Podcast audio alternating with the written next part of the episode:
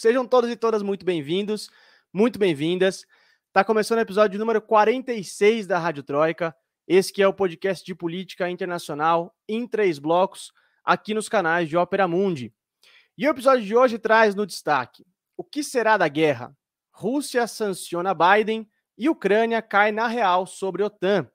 A reação de Moscou às sanções dos Estados Unidos, o recuo de Zelensky com relação à entrada na Organização do Tratado do Atlântico Norte e todas as atualizações da guerra na Ucrânia vão ser os temas do nosso segundo bloco. Nos destaques das nossas correspondentes, a gente vai discutir um evento climático fora do comum na Espanha e a recusa da justiça britânica em aceitar um recurso do fundador do Wikileaks, Julian Assange. Claro, também teremos o nosso amado e querido FEBEA Mundo, Festival de Besteiras que assola o mundo, e nossas tão aguardadas dicas culturais lá no final deste episódio. Eu sou Lucas Stanislau, repórter de Ópera Mundi. Claro, vocês sabem, eu nunca venho sozinho aqui para brincadeira.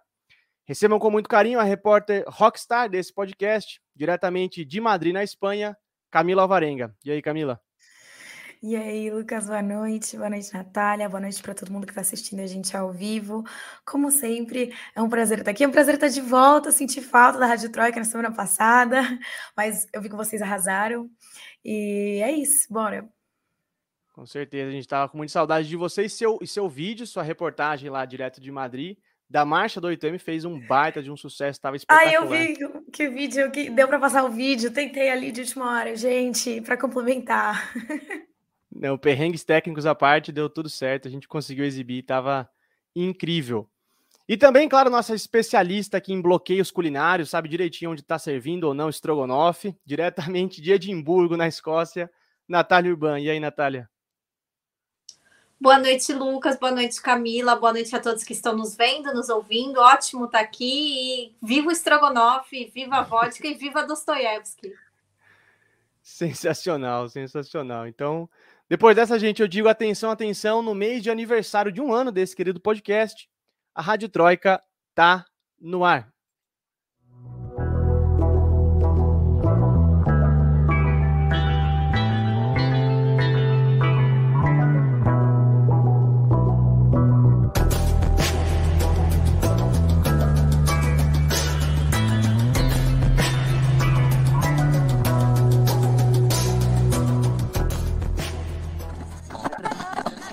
Rádio Troika. Muito bem, gente. Começando aqui o nosso primeiro bloco, carinhosamente apelidado de Aconteceu Aqui. Nossas correspondentes trazem seus destaques. E eu quero começar com a Camila, porque aí na Espanha, né, Camila, tá rolando um episódio climático é, que as autoridades estão classificando como extraordinário, né? O que, que tá rolando? Conta pra gente. Pois é. Bom, primeiro queria agradecer a Dani, que elogiou meu especial do Ituane. Obrigada, Dani. Sempre presente aqui nos comentários. é, enfim, é, sobre aqui a Espanha, né? Madrid amanheceu debaixo de areia hoje, né? O céu estava amarelo, os carros tudo cheio de barro. O que acontece é que a gente foi vítima de um fenômeno chamado de calima, em espanhol, que eu não sei nem... Eu acho que em português é a mesma palavra, me corrijam se eu estiver errada mas é um, é um evento em que partículas muito pequenas de pó, cinzas ou, nesse caso, areia, ficam na atmosfera. É, esse fenômeno foi resultado da tempestade Célia, que trouxe areia do deserto do Saara, e pode ser que seus efeitos cheguem a ser vistos até no Reino Unido e na Alemanha, essa é a previsão. Então, Natália, fica de olho aí. é, além disso, né, além da areia, rolou é, chuva de barro na madrugada, isso deve voltar a acontecer na madrugada de hoje para amanhã e na madrugada de quatro, quarta para quinta. Não é a primeira vez que a Espanha vivencia um episódio de calima, mas esse tem sido considerado extraordinário por três motivos. Né? Primeiro, pela altíssima concentração de areia no ar. Segundo, pela sua enorme extensão, né? já que, como eu falei, pode chegar até o Reino Unido e a Alemanha. E é, em terceiro, por sua persistência, já que a gente deve continuar tendo chuvas de barro pelos próximos dois dias. É, e aí, qual é o efeito disso? É, além da diminuição da visibilidade, que pode ser bastante perigosa, principalmente para carro e coisas desse tipo, né?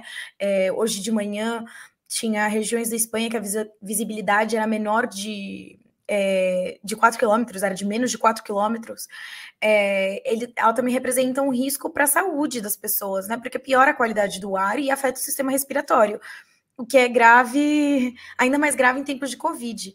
Né? Especificamente, existem umas partículas muito pequenininhas chamadas de é, PM 2,5, que tem a capacidade de penetrar nos brônquios e passar para a corrente sanguínea. É, então, é, as, as autoridades estão classificando a qualidade do ar nas diferentes regiões da Espanha entre muito boa e extremamente desfavorável. Nessas regiões de extremamente desfavorável, como Alicante, Múrcia, Segóvia, é, foi recomendada a suspensão total de atividades ao ar livre, claro, a utilização de máscaras. Em outras regiões, tipo Madrid, que está em situação regular, não chega a ser desfavorável, é, estão pedindo para evitar é, evitar atividades muito intensas ao ar livre e, e caso sinta tipo a garganta coçando ou qualquer coisa assim para parar. Então a gente está vivendo isso agora. E assim, o uso de máscara é, tem sido recomendado. A gente ainda não sabe em que caso ajuda ou não, porque tem partículas muito pequenininhas que, dependendo da máscara cirúrgica, não funciona. Que eu vi nos comentários alguém perguntando. Mas é, por via das dúvidas, melhor usar. Pois é, eu, eu, confesso que quando eu comecei a ler sobre isso, eu, eu pensei no seguinte, Lid, tá chovendo barro na Espanha, né? Um negócio. É, eles chamam de muito... chuva de sangue até. Nossa, e as fotos Porque é um barro são, vermelho. São... Sim, sim, é aquele barro meio tijolo até, né? Isso. É. é, e tem. Fala, fala, perdão. Não, eu ia te perguntar exatamente isso, Camila. É, você mencionou que estão recomendando que as pessoas fiquem em casa e tal. Tem alguma medida nesse sentido das autoridades é, para estabelecer alguma espécie de quarentena em regiões que estão mais, estão mais afetadas? Não sei. Não, quarentena não, é só é, evitar atividade ao ar livre, evitar ficar fora na rua, é, por causa disso, porque são partículas que a gente não percebe que estão entrando no nosso sistema. Então pode ser muito perigoso, e é isso, a gente não sabe que tipo de máscara protege, não protege, enfim. É, então é melhor não, não sair. E aí isso tudo também tem a ver com a mudança climática, a crise climática que a gente está vivendo, né? Acho importante destacar isso. É, apesar da calima ser um fenômeno considerado normal, a crise climática intensifica eventos meteorológicos e faz com que eles sejam mais frequentes. É, a Agência Estatal de Meteorologia Espanhola é, já disse que ainda não dá para saber se essa que está acontecendo agora é resultado da crise climática, né? Se está diretamente relacionado, que um estudo deveria ser feito, mas eles não descartam a hipótese justamente por causa disso que eu falei. É, e por fatores tipo a extensão do deserto do Saara tem aumentado aí sim por conta da crise climática, né? A gente já sabe disso e isso facilita eh, para a sua areia ser transportada por aí, né, digamos. É, então, por mais que seja um fenômeno normal, foi o que eu falei, ele foi considerado extraordinário por conta das proporções que ele vem tomando. Então, a gente vai ter que ficar de olho nisso, né, e, e ver como isso avança e se isso volta a acontecer. Sem dúvida. Eu, eu, me lembro que eu lia recentemente uma entrevista de um, de um meteorologista peruano na agência pública, não me lembro o nome do especialista, mas ele dizia exatamente isso, que é, uh, pelo efeito das mudanças climáticas, né, os eventos climáticos vão ser cada vez mais recorrentes e mais extremos, né, então aqui a gente vai observar, por exemplo, enchentes e esse tipo de fenômeno como o calima, cada vez mais frequentes e mais extremos, né, mais fora, fora do comum. Exato, lugar, no lugar de durar um dia, dura três, enfim. Sim. Não, sim, muito, muito preocupante. É, muito bem. Agora a gente passa a falar lá com a Natália, porque a Natália tem atualizações para a gente sobre a perseguição contra o Julian Assange, fundador do Wikileaks, que ganhou um novo elemento nos últimos dias, né, Natália? Depois do australiano ter um pedido de recurso negado pela justiça britânica. Conta para a gente essa história. Ah, só a título de curiosidade, esse fenômeno, a Kalima, é conhecido na Itália como sábia, é, também acontece anualmente e, e, desde o norte ao sul a Itália toda fica coberta de terra. Então o pessoal lá até fica meio bravo assim, coloca roupa para fora porque fica tudo de terra, não pode andar de, o carro fica parecendo que participou de rally, é um absurdo. Bom, em relação ao Assange, é muito sério o que está acontecendo e isso é uma coisa que é importante nós aqui na Opera Mundi nós que é, e as, os nossos, nossos, nossa audiência, né, nossos ouvintes, nossos telespectadores que saibam que a gente sempre tem essa, é, é, é, essa falácia, né, da liberdade da imprensa no Ocidente, mas a gente não lembra que é, é, nós temos um prisioneiro, né, jornalista que está sendo punido por ter feito o trabalho dele. Então, o que está acontecendo? A extradição dele está cada vez mais perto de acontecer porque o pedido de apelação da equipe de, de, de defesa dele foi negado pela Suprema Corte Britânica.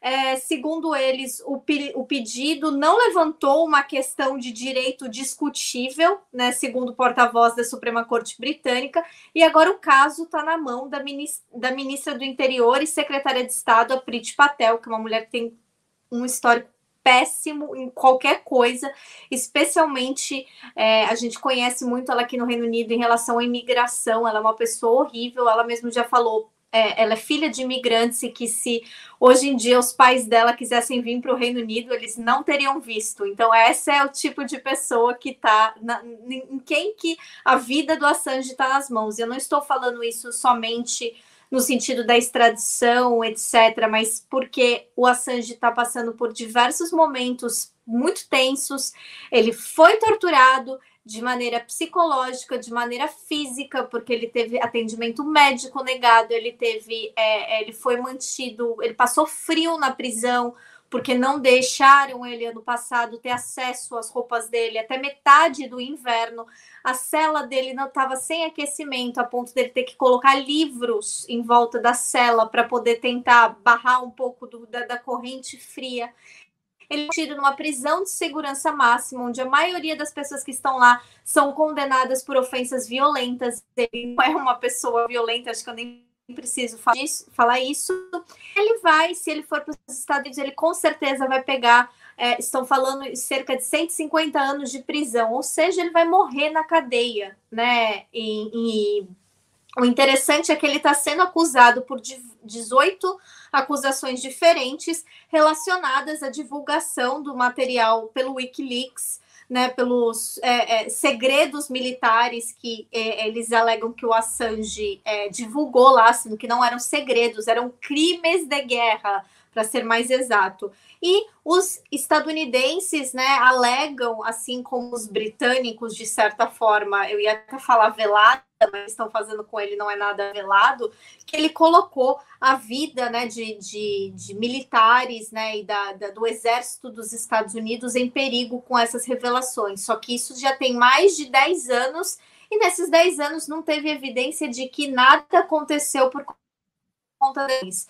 Então, assim, é, o que está acontecendo. Já existe uma mobilização mundial em relação ao Assange, principalmente por parte das pessoas da esquerda, por, principalmente pelo, aqui na Europa, pelos políticos progressistas. Hoje, né, o ex-ministro de Finanças da Grécia, o Yanis Varoufakis, fez uma, uma nota repudiando isso.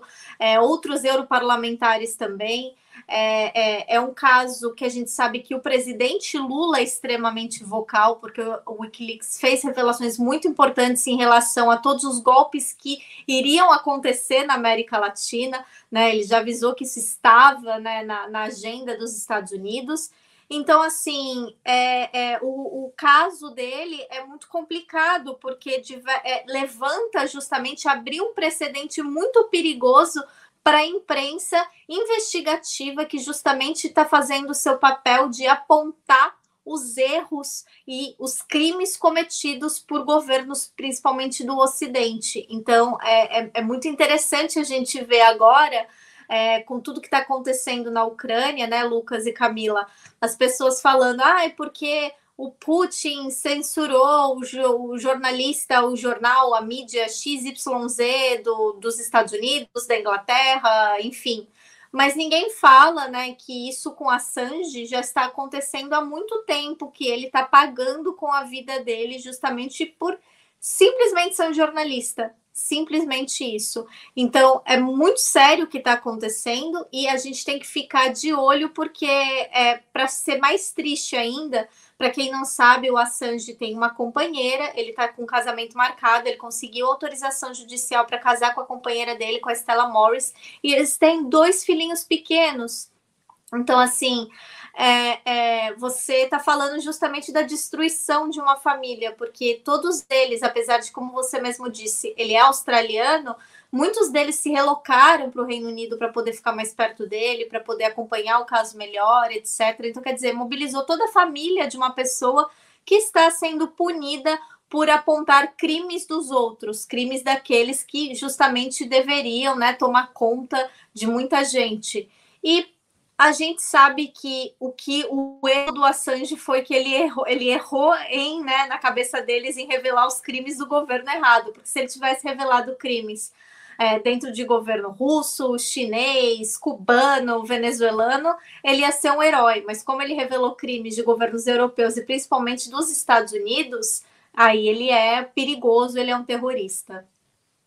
Justamente, e é, e é, importante a gente lembrar a situação do Assange anteriormente. Ele estava numa condição de asilado, asilo político né, na embaixada do Equador, em Londres, e quando teve todo aquele rolo com o Lenin Moreno no Equador, né, eleito pela plataforma do Rafael Correa, mas depois traiu o programa e retirou a, né, o, o, a condição de asilo do Assange. Ele acabou sendo preso e recentemente o presidente do México, né, o López Obrador, ofereceu asilo ao Assange. Natália, qual que é o futuro do Assange? Assim, se ele for condenado, se ele for extraditado, você já falou que muito provavelmente ele vai ser condenado aí a 100, 150 anos de prisão. É, fora desse recurso que foi negado, existe alguma outra possibilidade dele, dele ter uma, uma liberdade provisória, alguma coisa desse tipo? E qual que é o futuro do Assange, né? Então, Lucas, nesse caso específico, se a Prit Patel negar, né, eles ainda podem pedir um outro julgamento e desse julgamento eles podem tentar pedir uma apelação, que também pode ser negada. E aí não dizem, né? Eu não encontrei ou não uh, achei ninguém falando o que, que pode acontecer depois. O que se ele conseguir uma liberdade provisória e a complicação é ele conseguir sair do Reino Unido e ir até esses países que ofereceram para ele, porque não é só né? Obviamente a gente teve o México, mas no passado a gente sabe de outros governos que ofereceram para ele e até um episódio muito lamentável, um episódio muito sério, né, da viagem do Evo Morales aqui na Europa, no qual ele estava, ele seu avião parado na Bélgica e oficiais, né, do governo belga invadiram o avião, um avião presidencial, dizendo que ele estava levando o Assange escondido porque ele estava indo para a Rússia. E, claro, não preciso nem dizer que imunidade diplomática de um presidente não deixaria né, que isso acontecesse, mas como era um presidente latino-americano, um presidente de esquerda, um presidente que justamente tinha uma opinião favorável em relação ao Assange, ele foi, é, tudo isso foi jogado né, de escanteio e eles é, assediaram né, o Evo desse sentido.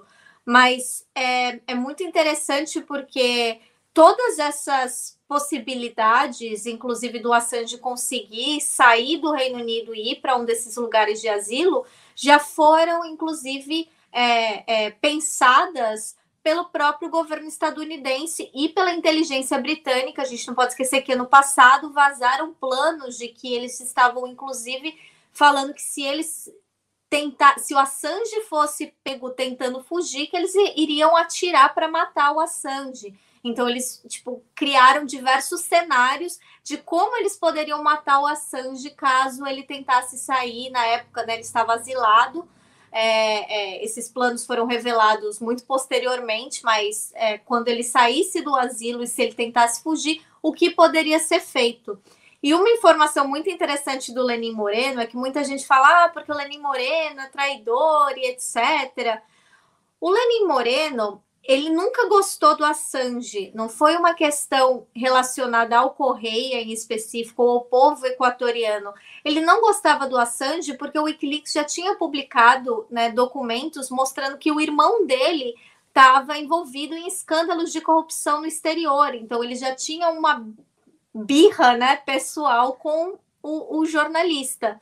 E, obviamente, a gente sabe que muitas coisas foram é, negociadas né, dentro dos poderes internacionais para o Equador. Uma dessas né, foi até o empréstimo né, do FMI, que o Equador conseguiu logo depois que o Lenin Moreno é, é, decidiu que ia acabar com o asilo, mas a gente não pode esquecer que teve toda uma campanha de difamação com a Assange quando a Assange ainda estava né, no asilo na Embaixada do Equador, de pessoas dizendo que ele era mal educado, que ele não lavava prato, que ele andava de skate na embaixada, sabe? Umas coisas assim muito ridículas, mas para justamente tentar fazer com que a opinião pública em relação a ele mudasse. Em vez dele parecer como vítima, ele parecer como uma pessoa ingrata, né, com o Equador e que se o Equador, né, parasse de dar esse asilo para ele, que não ia pegar nada porque ele era chato, o chato que não lavava prato, né? Sem dúvida, né? Essa história do Assange é, é uma questão preocupante não só com relação à liberdade de expressão, à liberdade de imprensa, mas também ao direito humanitário, né? O jeito que a forma como ele foi preso, né? Eu me lembro da cena dele saindo arrastado ali da embaixada equatoriana, um negócio é, é, muito muito chocante, assim, muito muito brutal. Que a Opera Mundi acompanha há anos, né? Há anos, desde a, a divulgação dos documentos pelo WikiLeaks.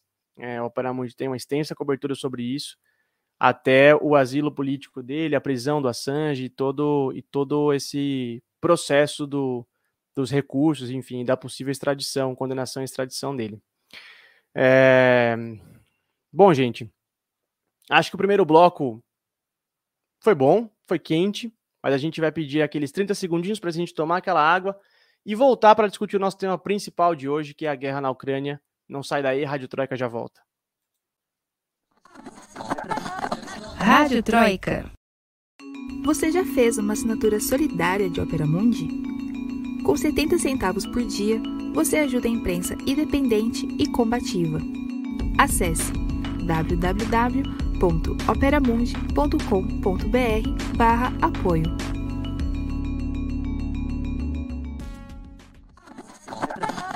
Rádio Troika. Muito bem, estamos de volta para o segundo bloco da Rádio Troika, esse que é o podcast de política internacional em três blocos aqui nos canais de Ópera Mundi. E a gente está de volta para falar dos fatos mais recentes da guerra na Ucrânia, que já se arrasta aí por mais de 20 dias, amanhã acho que completa 21 dias né, de conflito, com momentos de extrema tensão, momentos de tentativas de negociações, de diálogo entre as partes, e efeitos severos para a população não só ucraniana, mas de todos os países do leste da Europa, né? Segundo a ONU, até agora já são 2,8 milhões de refugiados, um número que com certeza deve crescer aí nos próximos dias. Né? É, e nos últimos dias, além de algumas é, novas ofensivas russas em território ucraniano, o que mais marcou o conflito foi a continuidade das negociações entre Moscou e Kiev, que às vezes parecem que vão engatar, mas no fim do dia meio que acabam como começaram, né? O esforço das partes agora é para manutenção e abertura de novos corredores humanitários para tentar minimizar os efeitos do conflito entre a população local, evacuar esses civis né, e levar é, alimentos, remédios para essas regiões. É bom lembrar que várias dessas tentativas fracassaram, né, com acusações mútuas, tanto da Rússia dizendo que os nacionalistas ucranianos estavam boicotando a evacuação, quanto da Ucrânia dizendo que as tropas de Moscou estavam rompendo o cessar-fogo acordado. Nessa terça-feira, porém, algumas movimentações políticas chamaram a atenção e vale a gente trazer no episódio de hoje. A Rússia, que vem sendo alvo de sanções dos Estados Unidos desde o início da guerra, resolveu revidar na mesma moeda e impôs sanções contra o presidente Joe Biden e o secretário de Estado norte-americano Antony Blinken. Já o presidente ucraniano Volodymyr Zelensky parece ter caído na real, né, sobre a chance de entrar para a OTAN e disse que sabe que seu país não pode fazer parte da aliança militar do Ocidente. E o que, que todas essas movimentações indicam aí para o futuro do conflito, né? É o que a gente vai tentar debater no episódio de hoje. E eu começo perguntando para Camila. Camila, quais foram as sanções que Moscou impôs contra o Biden? E que estranho, né? Ver o presidente dos Estados Unidos sendo sancionado, geralmente é o contrário que acontece. Né? Pois é, hora a hora. É, diante do que eles chamaram de política Rus, russófoba de Washington, é, Moscou aplicou sanções pessoais contra uma série de políticos e altos funcionários dos Estados Unidos, né? O que inclui o presidente Joe Biden e o secretário de Estado Anthony Blinken, né? Como você falou, proibindo sua entrada na Rússia. No total, na verdade, são 13 pessoas. É, esses dois são os, os principais. É, a Rússia também já falou que deve ampliar a lista de pessoas sancionadas para incluir também militares, empresários, pessoas da imprensa, eles disseram assim, em geral, e quem fomente a incitação ao ódio contra a Rússia e defenda a imposição de medidas restritivas contra o país, ou seja, que defenda as sanções que estão sendo aplicadas contra a Rússia.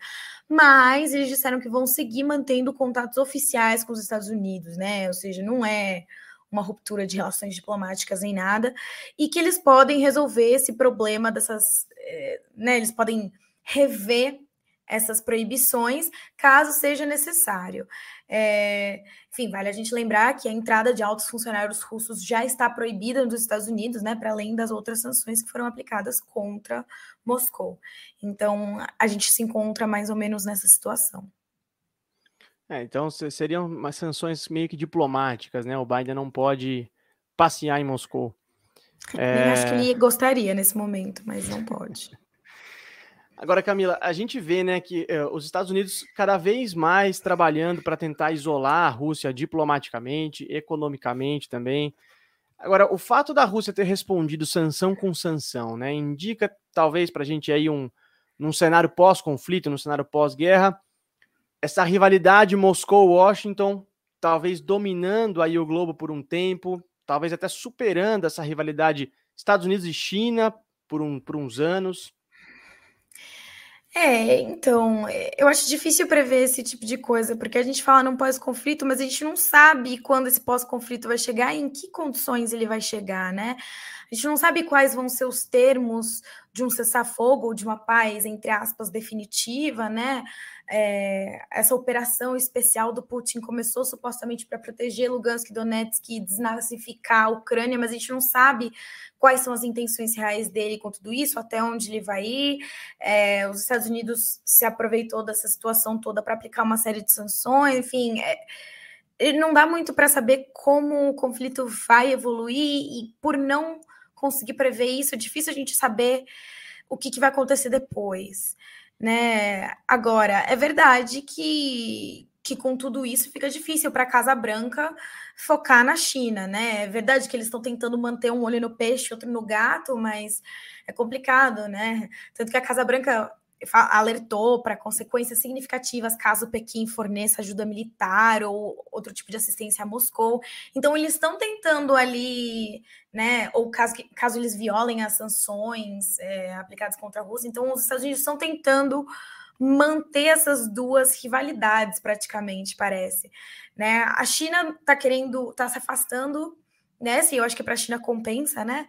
É, apesar de ser um aliado importante da Rússia, eles têm tentado manter uma postura de neutralidade. No Conselho de Segurança não votam é, a favor de resoluções é, contrárias a Moscou. É, então, a, a gente tem, tem visto essa tendência que você tem falado, Lucas, mas a gente não sabe se ela vai permanecer depois do conflito, né? A gente não sabe quanto tempo isso vai durar. Eu não sei, eu acho complicado prever qualquer coisa nesse cenário, porque tudo muda muito, muito rápido, e isso é o que a gente tem visto desde que essa história inteira começou. Exato, não, e, e, é, e é, curioso, né, Camila? Você, trouxe a China. Eu me lembro, assim, talvez se alguém me perguntasse, ah, onde você acha que vai ter um conflito no mundo, né? Eu gostaria que não tivesse nenhum lugar, mas eu tivesse que talvez apostar ali em outubro, novembro do ano ali passado, Taiwan, eu diria né? Taiwan, Hong Kong, né? Que são duas ali zonas estratégicas para os Estados Unidos provocarem a China, né? Aí de repente a é. gente vê uma situação um pouco parecida, né, com a Ucrânia e a Rússia, né? Um, um território Sim. ali meio tampão sendo usado como. É, eu acho que até por isso a China tá ficando pianinho, porque eles sabem que enquanto os Estados Unidos estiverem ocupados com isso, deixam eles um pouco em paz. Exato, Mas... exato. Agora, se fica difícil da gente prever alguma coisa, é claro que fica, mas hoje também teve um outro elemento, nessa terça-feira teve outro elemento que talvez indica aí uma, um suposto recuo dos Zelensky, talvez, Natália, né? Parece que a Ucrânia caiu na real, né, Natália? Que não vai entrar para a OTAN. O Zelensky já falou: olha, gente, é isso, não dá. Conta pra gente o que mais ele falou além disso, o que ele quis dizer com isso. Ah, Lucas, só título de curiosidade, eu queria trazer uma informação aqui, porque eu acho que o pessoal aqui vai gostar. É, pela primeira vez, desde 2015, para quem não sabe, é, símbolos comunistas e o Partido Comunista na Ucrânia foram é, colocados na ilegalidade, são perseguidos, né? Isso é um, um, problema muito sério lá. Inclusive, a gente sabendo da morte de muitos desses é, é, militantes comunistas. E ontem né, foi revelado por um jornalista ucraniana muito, ucraniano muito enojado de que na cidade de Kherson, no sul da Ucrânia, né, uma cidade que está ocupada pelas tropas russas, os comunistas puderam sair com as suas bandeiras pela primeira vez, né? Eles se sentindo livres, né, para poder manifestar, para poder, né, celebrar que eles não estão mais na ilegalidade, porque apesar dos comunistas serem um partido de oposição ao Vladimir Putin, eles não são perseguidos na Rússia, é, eles, né, fazem parte da Duma, né, são um dos maiores partidos da Duma e não essa cidade, né, nessas áreas é, é é, pela, nas áreas ocupadas pela Rússia, eles estão podendo sair e marchar novamente. Voltando agora à questão do Zelensky, é muito interessante, Lucas, porque assim, o, o Zelensky ele tem feito assim os comunicados aqui na Europa que, ao meu ver, eu já falei isso várias vezes, eles parecem meio que chantagistas, e esse não foi diferente. Ele tenta se colocar numa posição de vítima, numa posição de: olha, vocês têm que me ajudar. Aí a gente volta a falar tudo que a mídia corporativa tem negado, de que a Ucrânia foi um peão né, nesse jogo contra a Rússia, e que agora né, que eles estão pedindo, né, que a Ucrânia está pedindo ajuda, eles estão virando as costas. Então, em uma videoconferência dos líderes da Força Expedicionária Conjunta, que é um grupo de países do norte da Europa, né, encabeçados pelo Reino Unido, o Zelensky admitiu que eles não vão entrar na, na, na OTAN, né, falando que a Ucrânia não é membro da OTAN. Eles até entendia isso, mas é, também ouvimos que não poderíamos entrar na OTAN. É verdade, né, que isso é, é, nós não vamos entrar na OTAN porque a OTAN também não quer a gente. Isso precisa ser reconhecido. E é interessante também que apesar dele não ser membro da OTAN, ele tem pedido que a OTAN né, é, feche o espaço aéreo em cima da Ucrânia, uma coisa que nenhum país da OTAN, pelo menos assim, publicamente tem falado que acha que é uma boa ideia, porque eles acreditam que se fizer isso, a Rússia vai ter um motivo para poder atacar de fato os países da OTAN, porque isso seria uma agressão direta dos países da OTAN para com a Rússia. Então, assim, é, agora é, é importante, não, eu acho que não é nem um recuo da, da parte dele, Lucas, eu acho que é um recuo dessas pessoas que justamente fizeram ele acreditar, essas organizações, esses governos, que ele poderia embater com a Rússia, que ele poderia ameaçar a Rússia é, em relação à questão da, da, da, OTAN, que é algo que a Rússia tem reclamado há muito tempo, desde né, do final da União Soviética, sobre esse expansionismo da OTAN no leste europeu, nos países que cercam né, a Rússia. Mas eu acho que o mais interessante disso é que o Zelensky, é, é, com essa, mesmo com essa chantagem que ele tem feito, mesmo com esse tom, os países não estão muito estimulados porque eles não sabiam que a Rússia, é, eu acho que eles não acreditavam que a Rússia pudesse, né, fazer o que está fazendo. E principalmente e mais importante ainda é que a mídia corporativa mostra uma imagem como se todo mundo estivesse apoiando a Ucrânia, quando que, na verdade, quase que todo o sul global, em sua totalidade, está se mantendo neutro né, nessa disputa. Você só tem alguns países do, do, do norte global, né, a Europa Ocidental, os Estados Unidos, o Canadá, que estão né, reclamando contra a Rússia, mas você tem a África se mantendo neutra, a América Latina, com exceção da Colômbia, né? Por não vou nem comentar, mas com exceção da Colômbia, toda se mantendo neutra, inclusive até bem surpreendente, né? Alguns países que a gente até por exemplo, eu acreditei que El Salvador fosse fazer alguma coisa, etc. Não, tá todo mundo querendo né, se proteger, porque também é parceiro comercial da Rússia, a Rússia também é uma das grandes economias do mundo, e ninguém está querendo né, tomar na cara por causa de uma briga que é deles, não tem nada a ver com o restante do mundo. E muitos desses países, inclusive, criticam, dizendo que essa briga foi sim provocada pela União Europeia, pelos Estados Unidos e pela OTAN. Aí a gente tem que lembrar o que a gente até falou na Rádio Troika da semana passada, que essa não adesão da OTAN na Ucrânia, assim como a não adesão da União Europeia, eram algumas das da, da, dos requisitos, né, que alguma das exigências que o governo russo tinha feito em uma das rodadas de negociação com a Ucrânia. Então pode ser realmente que eles estejam caminhando para um, um, processo de aceitar algumas das exigências da Rússia para poder negociar a saída, a retirada das tropas do país, mas ainda é muito cedo e a gente sabe né, que os países europeus e os Estados Unidos, apesar deles não estarem apoiando de maneira direta, né, com as suas tropas, com o seu equipamento, eles estão apoiando na forma de sanções e na forma de dinheiro, porque eles estão mandando né, dinheiro, estão mandando armamentos, mas eles em si acham que eles não estão envolvidos de corpo lá, né? Pois é, e é importante a gente resgatar, né? Que nem você bem falou, Natália, a listinha né, do Putin, a listinha de Moscou é, para terminar a guerra, né? Ah, o comprometimento da Ucrânia não aderir nem à OTAN nem à União Europeia, o reconhecimento ali de Donetsk e Lugansk, as duas cidades que separatistas ali, independentistas do Donbas, e o reconhecimento da soberania russa na Crimeia, né? Então o fato de, do Zelensky dar esse sinal agora, ó, a gente sabe que a gente não pode entrar na OTAN, talvez pode ser aí um ponto para as próximas negociações entre Moscou e Kiev. Natália, qual que é o futuro do Zelensky, né? Se ele sobreviver à guerra, né? Digo sobreviver enquanto presidente, né, gente? Não com vida, né? Mas no cargo. Se ele permanecer no cargo após a guerra, é, qual que é o futuro da Ucrânia no governo Zelensky? Eu, eu não consigo visualizar isso acontecendo, sabe? Uma perda de legitimidade enorme, não? Então, assim, eu vou ser bem sincera, e eu não sei se vocês chegaram a ver isso, mas a França está em campanha eleitoral, né? O Macron é um dos candidatos favoritos, e as pessoas estão notando que o Macron está usando uma indumentária muito similar à do Zelensky, né? Das roupas, né? A barba por fazer, sempre parecendo que está trabalhando demais. Então, assim. Jeans e moletom, é, né? Exatamente, virou um culto. Ele tem um culto de personalidade aqui na Europa. Camila pode confirmar isso aqui comigo.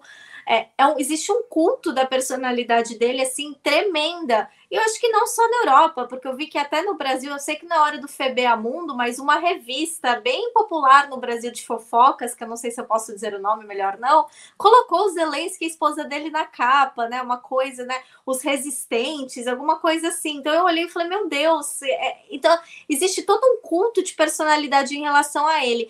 Eu acredito que se ele sobreviver, ele obviamente vai sair da Ucrânia, ou ele vai para os Estados Unidos, ou ele vai para algum país do Ocidente presidente europeu e vai virar palestrante, vai virar algum tipo de é, figura que eles vão dar um cargo para ele, seja para falar sobre paz mundial, seja para falar sobre como resistir à Rússia, as experiências dele, vai virar coach, vai virar, é, vai escrever livro, vai virar filme, porque é, é, esse culto da personalidade dele, né, esse herói, né, essa, essa é, disneyficação de toda uma guerra, o que é muito sério e muito errado, porque uma guerra existem vítimas, existe muita morte, existe muita destruição, existem pessoas que nunca vão conseguir se recuperar desse trauma que está acontecendo, e as pessoas estão tratando isso, e ele próprio está tratando isso como um filme de Hollywood, né? Com esse culto à personalidade dele. Então eu acredito sinceramente que ele vai virar, se ele sobreviver, obviamente, ele vai virar um tipo de é, é, oráculo né, político, uma figura assim pela paz mundial, algo bem assim, que vai ser um título dado para ele. Também não duvido que dê um cargo para ele na União Europeia, alguma coisa, alguma universidade, enfim. Ele não vai passar fome, isso eu garanto para vocês. entrevista no Jimmy Fallon, TED Talk, né? Aí fez a, fez a carreira do, do Zelensky. É importante a gente lembrar que o Zelensky é ator, né, gente? Ele estrelava uma série ucraniana que ele fazia o presidente da Ucrânia na, na ficção, enfim, uma história. A história do Zelensky é realmente inacreditável, assim, como esse cara foi eleito. Mas como a Natália falou, é importante a gente lembrar que tem gente sofrendo durante a guerra. Cara, guerra, é assim, sempre, a gente sempre tem ressaltado isso aqui na Rádio Troika, né, nos episódios anteriores. A corda sempre estoura para o lado mais fraco e, assim, a população ali do leste europeu está sofrendo bastante. Camila, como eu disse mais cedo, né, o número de refugiados só aumenta cada dia, né? Como é que a Europa tem reagido a essa onda migratória vinda da Ucrânia? Nossa, lindamente, né? Em 21 dias que a gente tem, né, desde que 21, se não me engano, que a gente tem desde que a Rússia, as tropas russas entraram na Ucrânia, a Europa já absorveu mais de 2 milhões de refugiados como se não fosse problema algum, né? As pessoas estão literalmente indo buscar a galera de carro, tá? Pegando o carro, dirigindo até a fronteira. É, tem gente que está nas estações de trem, né, esperando o pessoal que desembarca com cartazes, falando que está aceitando ucranianos na própria casa. É, a gente tem que ressaltar a hipocrisia de tudo isso, né? Lembrar que em 2015, durante a crise de refugiados provocada pela guerra da Síria, cerca de 1,4 milhão de pessoas fugindo, né? Da guerra, né, 1,4 milhão de refugiados chegaram na Europa e a Europa dizia que não tinha capacidade para receber. Era um país tentando jogar responsabilidade para o outro, né? Campos de refugiados transbordando, o pessoal tentando pular cerca ali no, no porto de Calais, por exemplo, ali na, na França, para ir para o Reino Unido, a galera tentando pular a cerca porque não queria ficar no campo de refugiados, enfim, é, as pessoas chegando nos barcos, nos botes, morrendo. Teve a foto do menininho que morreu na praia da Grécia, que não me, não me, não me lembro o nome. Enfim, é, então não é que a Europa não está pra, preparada para receber refugiados. É que ela escolhe os refugiados que ela quer receber, né? É, e aí, assim, não tem só a, o componente racismo, né? É, que aliás continua acontecendo, porque o, o, fundador da Open Arms denunciou na sexta-feira que 44 pessoas morreram num bote tentando chegar também às Ilhas Canárias, aqui da Espanha, vinda de países africanos. Então, assim, isso continua acontecendo. Tem gente que ainda está tentando chegar na Europa e não não está conseguindo, não está recebendo nenhum tipo de auxílio, né? Não são poucos os casos dos barcos que não recebem autorização para atracar nos portos, porque eles estão levando refugiados não brancos, né? E aí incluo é, árabes, africanos, enfim. É... Mas outro ponto que a gente precisa ressaltar nessa hipocrisia toda é que os ucranianos, assim como outros cidadãos do leste europeu, tradicionalmente sofrem preconceito na, na Europa Ocidental, que a gente chama, né? É, geralmente são as pessoas que pegam os trabalhos braçais, os trabalhos mal pagos, eles são taxados de ciganos. Aqui na Espanha, é, os ciganos sofrem um preconceito horrível. Né? Em 2020, teve um caso de um ucraniano que foi morto, espancado por inspetores do CEF, que é o Serviço de Estrangeiros e Fronteiras, é, no aeroporto de Lisboa, né? ou seja, o Serviço de Portugal. Em Lisboa, não rolou um pio de solidariedade, mas agora, de repente, ai, os ucranianos. Tudo bem, tá recebendo esse pessoal, mas daqui dois meses, sei lá, quatro meses, quando acabar o conflito, o que vai acontecer com essas pessoas mesmo? Sabe? Então é, é, um, é uma hipocrisia em tantos níveis, é racismo, enfim. É... Mas os refugiados estão sendo bem recebidos. Assim, não, não digo que não tem que receber, tem que receber, obviamente. As pessoas estão fugindo das casas delas, dos, sabe? É, tem uma guerra acontecendo, tem que receber sim. Agora, porque é uns e não outros? E o que vai acontecer com esses uns que estão sendo recebidos daqui três, quatro meses? É, claro, Lucas, eu só queria comentar uma coisa com a Camila que Vai eu achei muito interessante, acho que ela pode até falar melhor do que eu sobre isso, que uma das pessoas que falou que queria receber refugiados, que a Espanha tinha que abrir, é justamente Santiago Abascal. Eu sabia, e, não sabe, né, o Vox, eles subiram, né, tiveram uma, uma, uma ascensão política odiando imigrantes, atacando refugiado, é, é, refugiados, eles montam é, eu vou usar esse termo e a Camila com certeza vai com, confirmar, eles montam tipo milícias para ir atrás de em, em, bairros de imigrantes ou em áreas que têm refugiados para espancar as pessoas, para aterrorizar pessoas. E agora ele fez um discurso no parlamento que as pessoas levantaram, bateram palma. É, na, na, na, Itália, as crianças ucranianas chegaram na escola e o pessoal aplaudiu. Tem um prefeito do sul da Itália que pode pegar 15 anos de prisão porque ele desobedeceu o governo italiano e deixou um barco com refugiados entrarem. E ele falou: se eu tiver que ser condenado pelo crime de receber pessoas, de salvar a vida das pessoas, então eu sou um criminoso, porque eu vou deixar essas pessoas entrarem, porque se elas não entrarem, elas vão morrer. E agora está todo mundo batendo palma. O governo britânico abriu um sistema para você se cadastrar para quem quiser receber refugiados nas suas casas. Em menos de 24 horas já tinha mais de 100 mil pessoas cadastradas. Quer dizer, enquanto isso, a gente tem aqui no Reino Unido os poucos refugiados que conseguiram entrar aqui muitos deles porque tinham ligações com o país, ou seja, algum parente já morando aqui, ou trabalharam para o governo britânico, ou puderam, né, tiveram, né, a, a, a, o governo britânico foi gracioso, como eles usam o termo aqui, de, de recebê-los, eles estão morando há anos em hotéis, em cubículos, em, não é, ai, que da hora morar no hotel, não, eles não podem sair do quarto deles, eles, tipo, recebem uma comida nojenta que é insuficiente duas vezes por dia e não podem trabalhar e não podem sair de lá, eles vivem vigiados. Então, quer dizer, agora todo mundo, ai, vamos receber os ucranianos, vamos abrir as nossas casas. Políticos aqui falando, ai, estou abrindo, estou me cadastrando para receber a minha casa.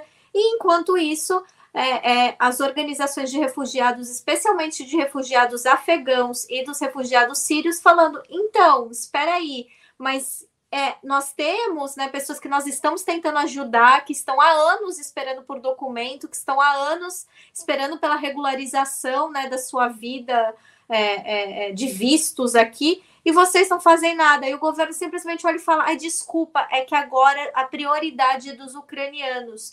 Então, eu vi advogados de imigração que trabalham com questões de vistos, eu vi uma advogada reclamando que ela ligou né, para uma organização aqui de refugiados e falou: olha, é, eu estou precisando né, que você me mande aqueles documentos que eu te pedi urgente. Aí a pessoa respondeu para ela: então, é que eu estou um pouco atarefada, eu não posso ver essas coisas agora. Aí a advogada falou: sabe o que, que são essas coisas? É, é um menino afegão, órfão de 12 anos de idade, que está esperando né, os documentos dele para ele poder ir para o sistema, ser adotado ou ir para uma foster home. Porque o menino não pode estudar, o menino vive, tipo, sozinho, né, num, num, quarto de hotel, sem contato com ninguém, sem nenhum tipo de aconselhamento psicológico, porque imagina o que, que uma pessoa, uma criança, viu na guerra do Afeganistão e teve que passar para chegar aqui no Reino Unido. E ele foi chamado, ah, não posso ver suas coisas. Então, quer dizer, é, é muita hipocrisia, não só sou eu, não é só a Camila, não é só você que está assistindo a gente aqui na Rádio Troika, mas muitas minorias que não são europeias aqui na Europa e alguns europeus com consciência estão incomodados com esse, como a gente diz em inglês, bias, né? Com esse preconceito, com essa diferenciação no tratamento dos refugiados. Porque refugiado tem sim que receber acolhimento, carinho, respeito, mas todos, não só os brancos, não só os europeus, não só os ucranianos, todos, independente de onde ele veio, né? Pois é, não, o Abascal. Aí... Ai, perdão, fala. Vai lá, Camila, vai lá, vai lá. Não, que eu só ia falar que a, a Natália, você mencionou o Santiago Abascal, ele falou que os, os refugiados ucranianos, esses sim eram refugiados de verdade. Né? E tem toda uma perseguição contra os MENAS, que é uma categoria que o governo espanhol tem, que é o de menores não acompanhados, é, justamente para cuidar e acolher essas crianças e dar ajuda e pôr essas crianças na escola. E esses são o alvo dos ataques do Vox. Eles são o alvo preferido do Vox, porque falar ah, porque o governo paga mais para manter esses menores não acompanhados do que a pensão da sua avó entendeu? E, e aí agora é tipo, não, recebam crianças ucranianas na sua casa e não sei o quê. Enfim, dois pesos, duas medidas. É, não, é, Além é, de é acusar os menos de serem terroristas, né? Eles falam, ah, eles vão chegar aqui para ser radicalizados e explodir a gente, trazer e acabar com a nossa civilização judaico-cristã. Então, assim, é absurdo. Desculpa, é que realmente fico muito revoltada com isso. Não, vocês fizeram agora um, um, belo rally, como a gente diz no vôlei, né? belo rally entre as duas. E eu acho impressionante com esse, com esse exemplo, assim, isso é um grande exemplo de como o supremacismo racial é uma parte estruturante do grande centro imperialista do capitalismo, né, gente? É, é impressionante como, como o, o, o supremacismo, o pensamento supremacista racial é, é, é uma parte fundamental ali para a manutenção desse sistema é, não, e sem dúvida, assim, eu adoro a língua portuguesa é, porque ela tem a melhor palavra para isso, que é a hipocrisia, né? Um negócio hipócrita demais, demais. É, gente, a gente poderia ficar falando da guerra na Ucrânia. Eu sei, eu sei, querido ouvinte, querido ouvinte, que a gente está falando de guerra na Ucrânia já há muitos episódios, mas assim, gente, a cada, como a gente disse aqui no episódio de hoje, cada dia acontece coisa nova, cada momento é uma conjuntura diferente. Hoje a gente tentou analisar alguns cenários aqui, quem sabe até depois do, da resolução do conflito, do final do conflito. É... Não prometemos que não trataremos de guerra na Ucrânia no próximo episódio, não podemos prometer isso, mas a gente tem tentado dar conta aqui dos principais acontecimentos, porque a gente está acompanhando isso desde o comecinho, né? Desde lá do, do final do ano passado, quando isso começou a esquentar, a Rádio Troika já estava trazendo isso para você. É, e, mas eu acho que a gente tem que virar o bloco agora, tentar dar uma respirada e brincar de Mundo no próximo bloco. Então eu peço que você que está assistindo a gente aí ao vivo pelo YouTube, não sai daí que a Rádio Troika já volta. Rádio Troika. Inscreva-se no canal de Ópera Mundi no YouTube e ative as notificações para não perder nossos programas curta e siga nossas páginas no Facebook e no Twitter. Ah, e não esquece de seguir nossos podcasts na sua plataforma favorita.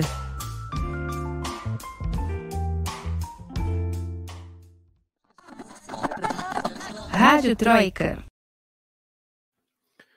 Tudo bem, a Rádio Troika está de volta. Ó, eu quero lembrar que a gente está com mais de 300 pessoas aqui acompanhando a gente ao vivo no YouTube. Então, gente, é, deixa o joinha aí, o like pra gente aqui no YouTube, que ajuda muito. Os comentários estão maravilhosos, assim, o debate aqui no, no chat tá incrível, como sempre, vocês mandam muito bem. É, então compartilhe aí esse vídeo com seus amigos, parentes, vizinhos, quem você quiser, e deixa seu joinha aí que ajuda a difundir a nossa, o nosso querido podcast aqui, gravado ao vivo toda terça no YouTube. E você sabe que esses, os episódios da Rádio Troika também estão disponíveis na sua plataforma de podcast preferida. É, e agora chegou a hora que a gente espera a semana inteira. Fala sério, gente. A gente quer brincar disso a semana inteira, né? Que é o FBA Mundo, festival de besteiras que assola o mundo. E se você está aqui pela primeira vez e não sabe o que é FBA Mundo, a gente te explica. Inspirados no Stanislau Ponte Preta, um maravilhoso jornalista brasileiro que cunhou o FBA Pau, o festival de besteiras que assola o país, lá em 64, na época da ditadura, a gente decidiu reeditar esse festival aqui e ampliar né, para o mundão para a gente trazer o que de mais absurdo, besteira saiu durante a semana. A Camila vai te contar uma besteira, a Natália outra, eu outra. E tem prêmio esse festival. Sim, tem um selo, uma comenda, uma medalha, um troféu FBA Mundo. E quem escolhe quem merece é você que está assistindo ao vivo aqui, você vota pelo chat. Enquanto a Camila te conta o que de mais absurdo saiu na semana, Camila. Ai, eu vejo besteira a semana inteira. Aí chega no dia do programa eu não consigo achar nenhuma. Aí eu fico sofrendo. Bom, é, vim falar aqui de um episódio em que o feitiço virou contra o feiticeiro. O Bolsonaro censurou um filme do reaça Danilo Gentili, Como se tornar o pior aluno da escola, que ia estar disponível em plataformas de streaming, acho que da Globo e da Netflix, por supostamente violar a proteção à criança e ao adolescente consumerista, como se o Bolsonaro estivesse super preocupado. É, na verdade, a questão é que o filme supostamente, segundo né, o, um deputado bolsonarista que comentou, não sei o que, por onde começou esse bafafá inteiro, é que ele incitaria a pedofilia. Porque, na verdade, tem uma cena que, que com o Fábio Porchat que fala de abuso mesmo. Mas a gente sabe que o cinema fala dessas coisas, às vezes, inclusive, para despertar o debate. Não que o Danilo Gentili tenha ali uma profundidade gigantesca, mas enfim. Agora, né, era um atentado à moral e os bons costumes da tradicional família brasileira. Então, o Bolsonaro proibiu e a Damares disse que vai investigar o filme.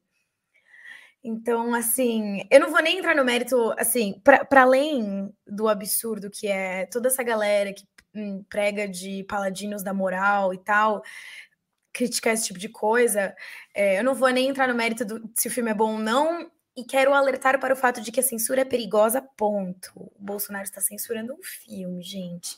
Isso não é bom. Dá na mesma que o filme seja do Danilo Gentili. É, é bastante inaceitável. Sim, abre um precedente, né? Abre um precedente. Exatamente. Mas sabe, é, é, eu, eu fico meio tentado a dizer que na briga entre os dois eu torço pela briga, sabe? Porque é tão difícil. pois é. Gente, nossa. Essa aí é difícil, viu? É difícil. Mas sim, é, é um precedente perigoso que só faltava essa, né? É, e é importante a gente lembrar do Marighella também, né? Um filme que ficou meio embargado aí, né? uns, uns, bons anos, né? Se eu não me engano. É, muito bem, gente, muito bem. Natália Urban, diga lá o que de mais besteira aconteceu essa semana. Ah, só para complementar o Febe Mundo da Camila, porque foi muito bom, para mim foi melhor do que até essa, essa questão do filme, foi o Marco Feliciano, né, tentando desmentir né, a, a, a, o elogio que ele tinha feito anos atrás, falando que era um dos filmes mais engraçados, e depois ele falando que é, é, ele apagou aquele tweet porque na hora que tinha essa suposta cena de abuso, ele tinha saído para atender o telefone, então ele não tinha visto. Então todo mundo, né, olhou e falou: meteu essa, né? Você atendia o telefone, não vi. Você foi atender o telefone justamente naquela cena, né, do, do abuso. Que coincidência, e esse momento né, chegou. né, Marco Feliciano? A gente citou, a gente citou Casimiro aqui na Rádio Troika. Esse momento chegou, olha aí. esse momento chegou. É, é, bom, o meu bem. FBA Mundo é um FBA Mundo. É, eu não queria mais trazer nada relacionado à Rússia, à Ucrânia, só para a gente mudar um pouco. Ontem aconteceu um fato muito curioso na Inglaterra. O Rod Stewart, para quem não sabe, né, uma das lendas do rock que ainda viva, mostrando no seu Instagram pessoal que ele estava muito insatisfeito com o governo né, da, da cidade que ele mora, em Harlow, em Essex, e ele estava cobrindo, né, tapando buracos da rua da casa dele, dizendo que é, o governo não estava, né, fazendo seu serviço, né, não estava, né, é, é, trabalhando na manutenção de ruas. Então ele e uns vizinhos contrataram um caminhão de asfalto, né, e eles mesmos estavam lá né? E ele não, não foi só para foto, porque você via que ele estava trabalhando de verdade. Aparentemente, ele sabia o que ele estava fazendo. E ele ainda reclamou duas coisas. Uma delas é que era muito perigoso, o que é de fato é verdade, né? Que numas semanas atrás uma ambulância tinha estourado o pneu passando por ali, e que outra que ele já não estava nem conseguindo mais andar com a Ferrari dele ali na rua da casa dele por causa dos buracos. Então, que isso era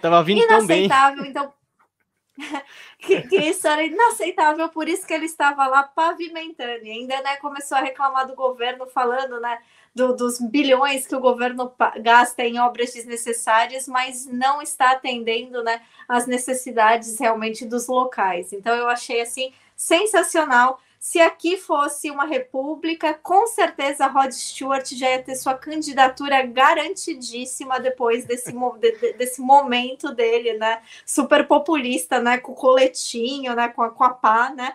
Tem, tapando lá os buracos, pegando né, as pedrinhas, né, mexendo no asfalto. Eu achei assim sensacional. Não, no máximo uma, uma vereança ele levava, hein? Uma vereança pelo, tipo, pelo DEM ele levava. Cada um tem o Dória bebendo um café de feira que merece. É, comendo pastel com cana, né?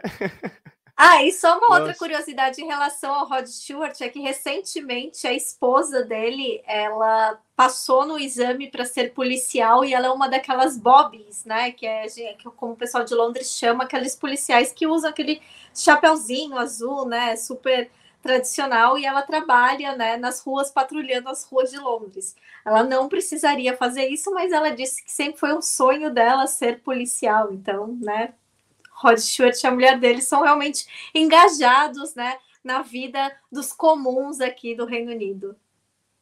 Muito bem, muito bem. Família Stewart comuneira, né? Comuneira, como diriam lá na Venezuela. Muito bem, gente. E agora eu trago um Feber Mundo para vocês aqui também e vou trazer coisa nacional com a Camila, porque o Paulo Guedes, nosso posto Ipiranga, super ministro aí, ele foi anunciar que o governo zerou o déficit do setor público durante a Covid e falou que o Brasil está pronto. O Brasil aqui é casca grossa e está pronto para os impactos da possível Segunda Guerra Mundial. E aí eu acho que o ministro se confundiu, né, ministro? Porque o mundo já teve duas guerras mundiais, a primeira e a segunda. E uma possível é, futura guerra mundial seria a 1, 2, 3, assim como a Rádio Troika tem três blocos e três participantes, seria a terceira guerra mundial. Eu vou ler as aspas dele, gente. O Brasil é duro na queda. Caiu, levantou, tá de pé, já sacudiu está mais arrumado que o pessoal lá fora. Estamos prontos para outra briga. Se vier a Segunda Guerra Mundial, estamos prontos. Segunda Guerra Mundial, é, faltou um pouco na aula de história, né, ministro? Faltou um pouco. Complicado, complicado. Esperamos Bom, não que não venha a muito. terceira guerra. É, pois é. Bom, é, por, é. até porque a segunda não vai vir mesmo, né? Bom, gente, se vocês não se lembram quantas guerras mundiais o mundo teve, não perguntem no posto Piranga, tá? Olha, Lucas, eu nem vou culpar tanto assim o Paulo Guedes, porque a Nancy Pelosi, né, dos Estados Unidos, ela disse recentemente que ela já via, né, no passado, passado muito tempo conversando com o presidente Karensky, né, e conversando sobre a, a crise da Ucrânia, e o pessoal falou: então, assim, o Kerensky, ele é, foi derrubado por Lenin na Revolução de 1917. De duas uma, quantos anos tem a Nancy Pelosi? né? Quantos anos ela tem?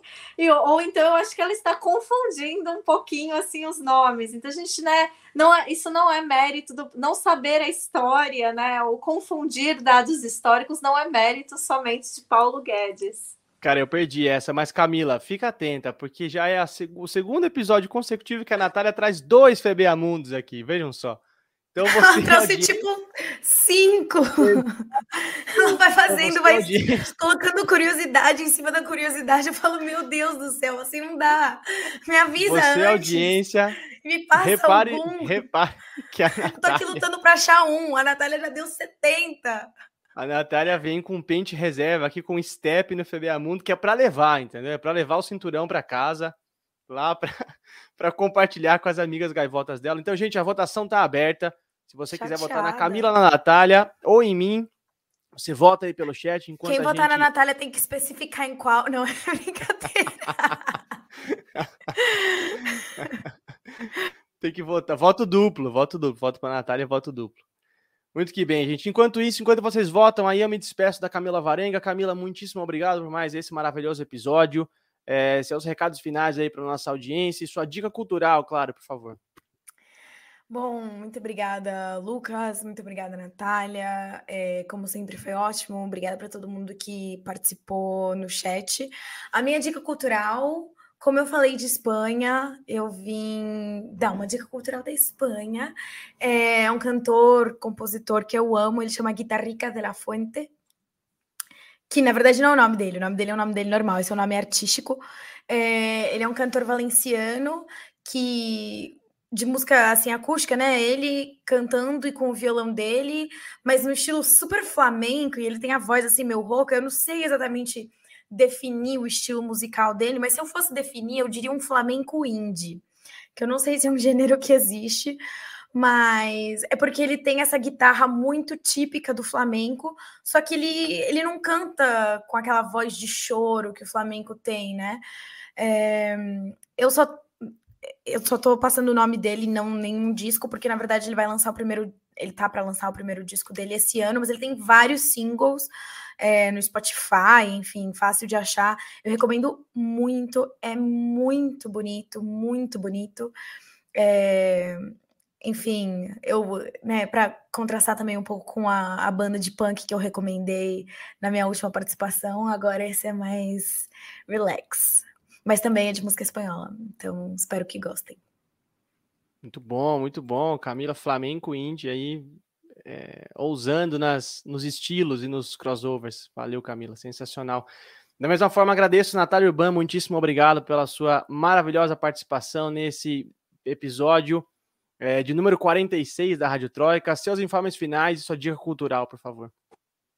Queria agradecer todo mundo aqui, está sendo ótimo. É, é, é, por mais que nós estejamos passando por momentos muito tensos no mundo, é sempre bom poder compartilhar aqui é, é, com a nossa audiência, com você, Lucas, com você, Camila, com o pessoal aqui da Opera Mundi.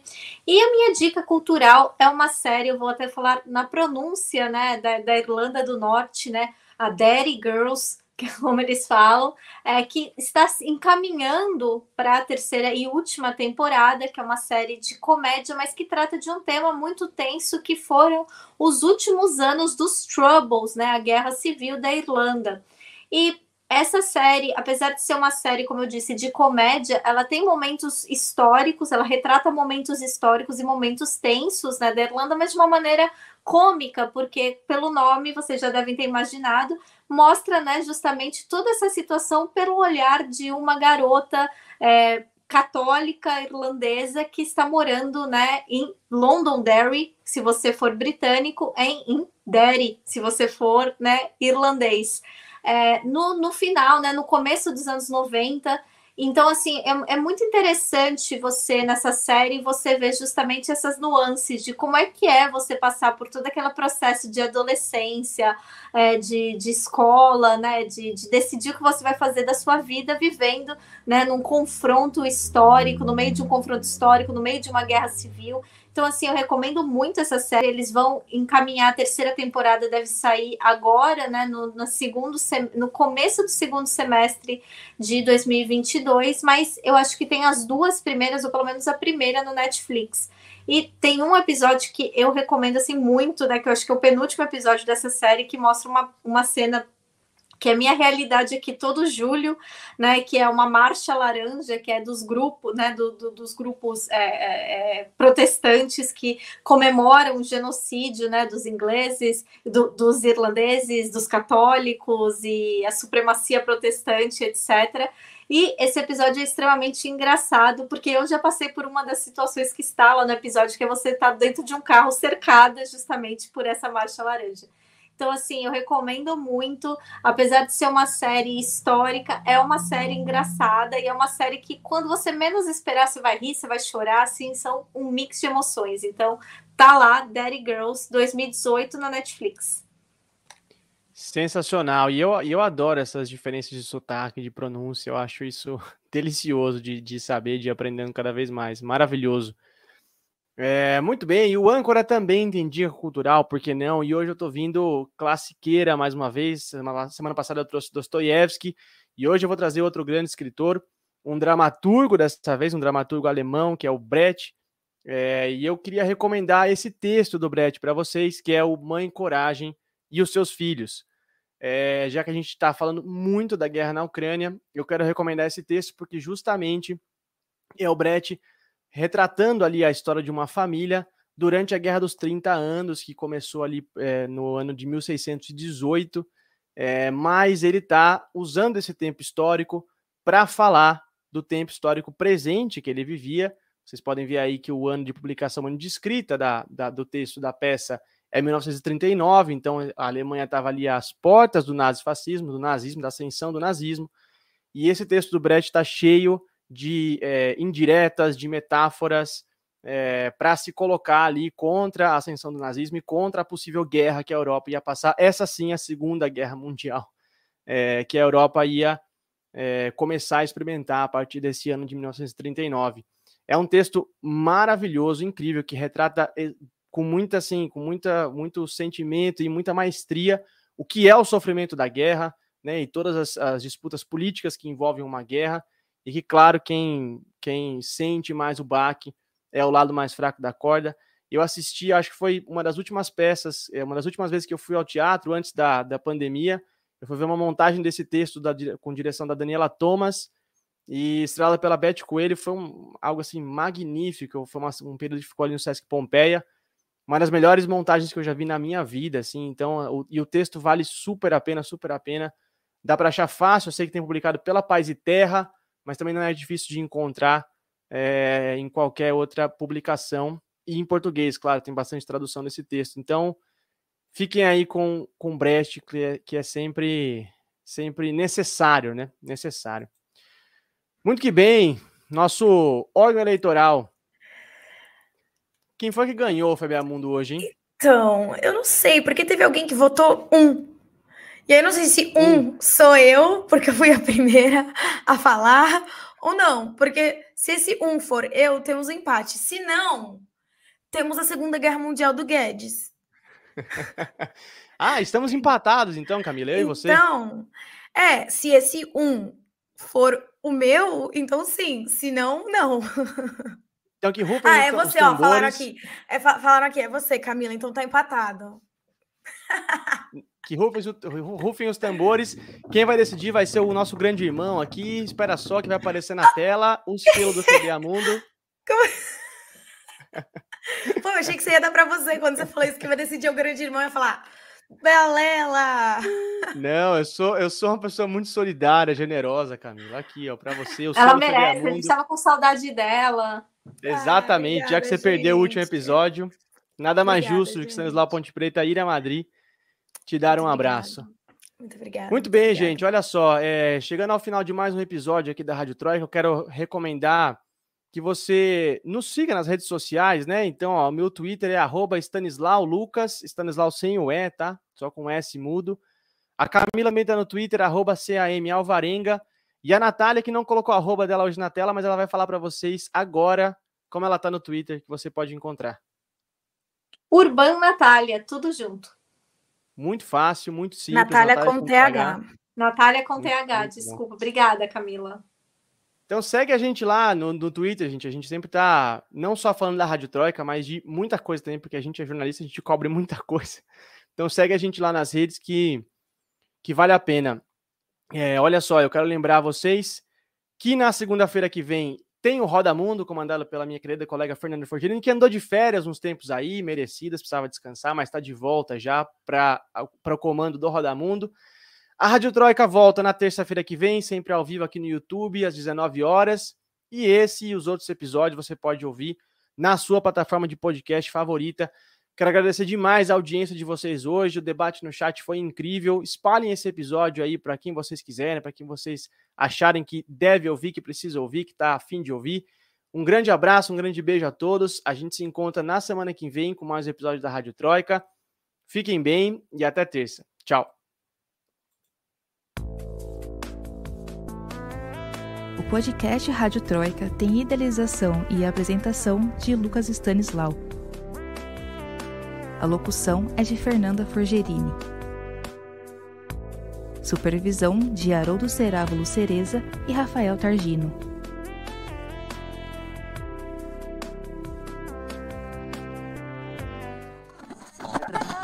Rádio Troika.